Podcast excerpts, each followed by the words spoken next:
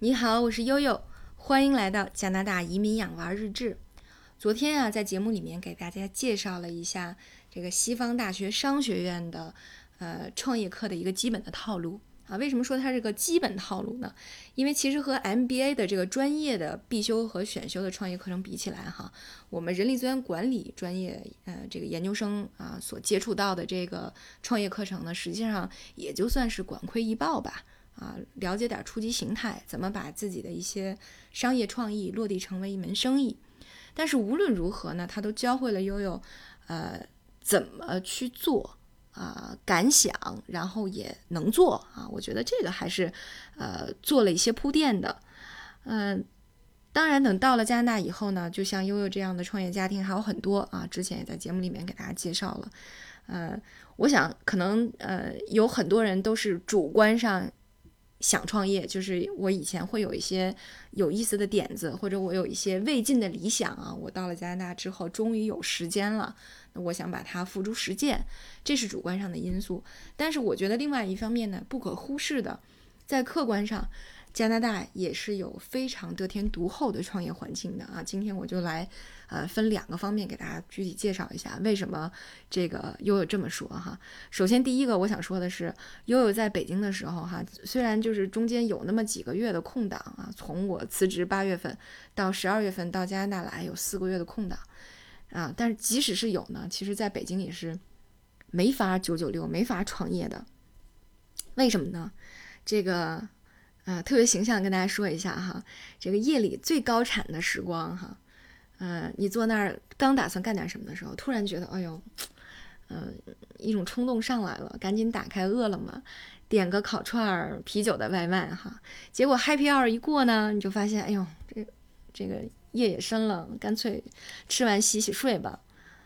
但是加拿大不一样哈，那因为加拿大什么都没有，呃，比如说它。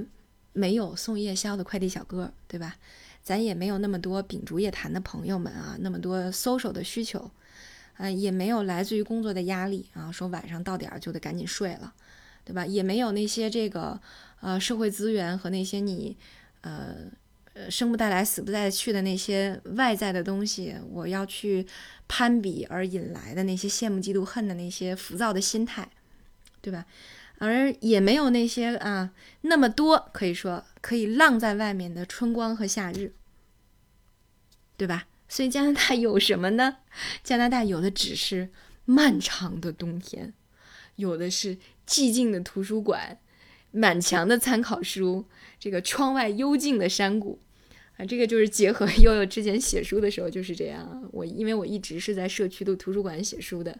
每天陪伴我的就是我身后一墙的各种各样的求职类的参考书，给了我很多的灵感。然后陪伴我的一个是，呃，外面眼前的这个，呃，你把它叫成幽静的山谷，可能比较文艺一点啊，但实际上就是一望无际的这个大荒草甸子，然后偶尔有那么几只大鹅。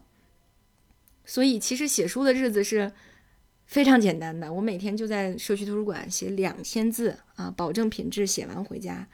那做播客的日子里也也很简单啊，因为这个随处可见的天鹅，孩子们的学习评语啊，周边的短途旅行，印第安人的小挂件儿，你俯拾即是都是灵感，对吧？创作本身其实就是一种享受了。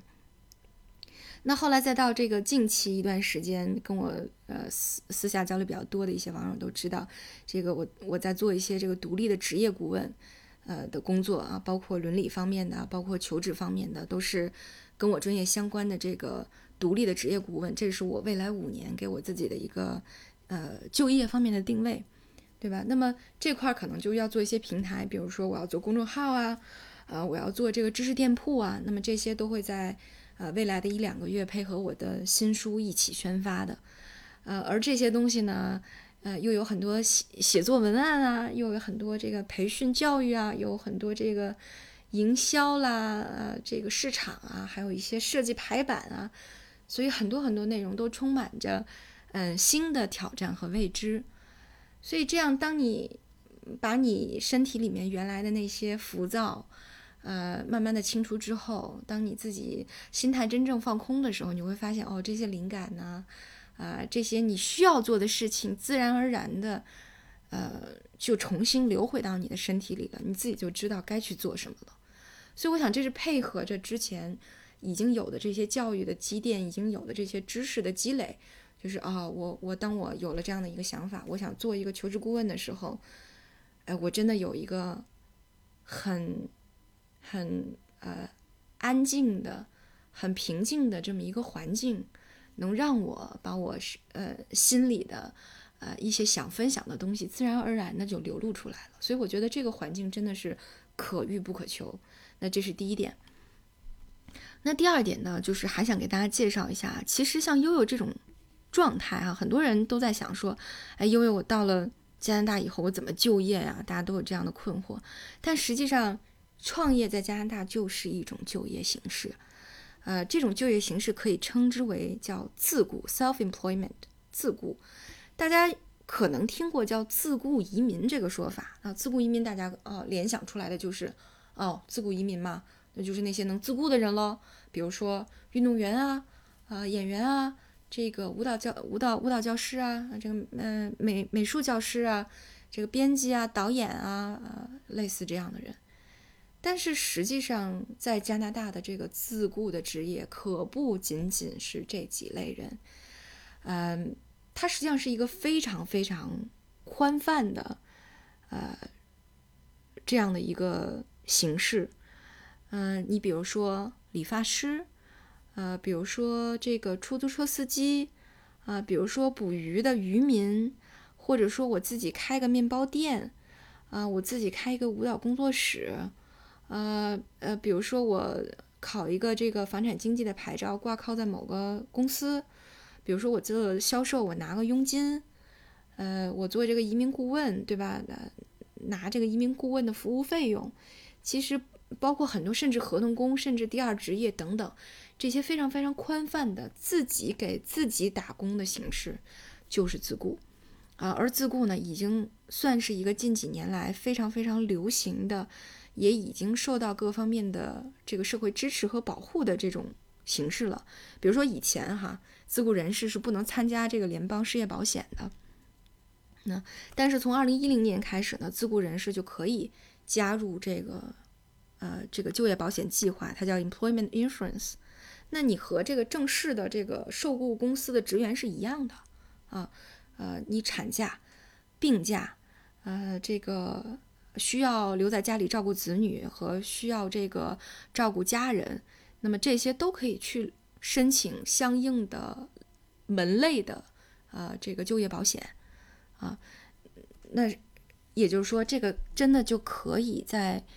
嗯，比如说经济保障的这种角度上来讲，那它其实就是一种正规的就业形式了啊。而除了就业保险以外呢，那么对于自雇来说，每年呃，对于加拿大的这个税务居民都有一个非常重要的事儿，就是报税。那么你在报税的时候，对于自雇这种形式又有很多的保护。嗯，也就是说，如果你是自雇的话，你是可以抵扣。在取得自雇收入期间产生的相相关费用支出和为获得自雇收入产生的相关管理费用，怎么说呢？就是说有一部分费用可以充成本的，有哪些费用呢？比如说一般的费用，这一般费用包括什么呢？包括餐饮的费用啊，餐饮娱乐的费用，包括你的雇员工资、你的广告费啊，呃，一定比例的坏账啊，保险啊，包括利息，这是第一部分。第二部分。就你的折旧和摊销也是可以的，有形资产和无形资产啊，除了土地以外都是可以的。那么还有呢，就是生意用车，